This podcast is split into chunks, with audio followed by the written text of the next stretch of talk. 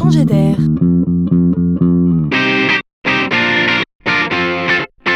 C'est la chronique de Laurent Collen. Faisons ensemble aujourd'hui un petit rêve collectif. Bon alors vous êtes prêts? Allons-y. Nous sommes en 2000 je ne sais quoi, sur la route, en voiture et assis l'un en face de l'autre. Vous buvez un café et moi je lis le journal. Normal, le véhicule est autonome. Cela fait une heure que nous roulons et soudainement la voiture s'arrête. Cela signifie donc que nous sommes arrivés car la voiture est comme un train, elle ne s'arrête que quand nous sommes arrivés à destination. Dans le monde où nous sommes, les stops ont disparu et les feux rouges également. Ah, les feux rouges. Vous vous souvenez À quelle époque Il y avait une couleur pour nous signaler qu'il fallait s'arrêter? Vous savez combien de temps les gens ont-ils passé assis dans leur voiture à attendre que le feu passe au vert? Non?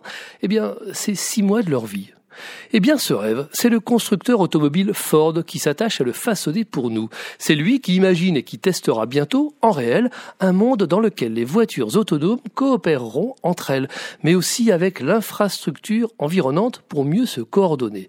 Elles traverseront par exemple les intersections sans avoir besoin de s'arrêter les voitures anticiperont et corrigeront leur trajectoire ainsi que leur vitesse pour se croiser sans encombre comme le font inconsciemment les piétons au quotidien dans nos villes.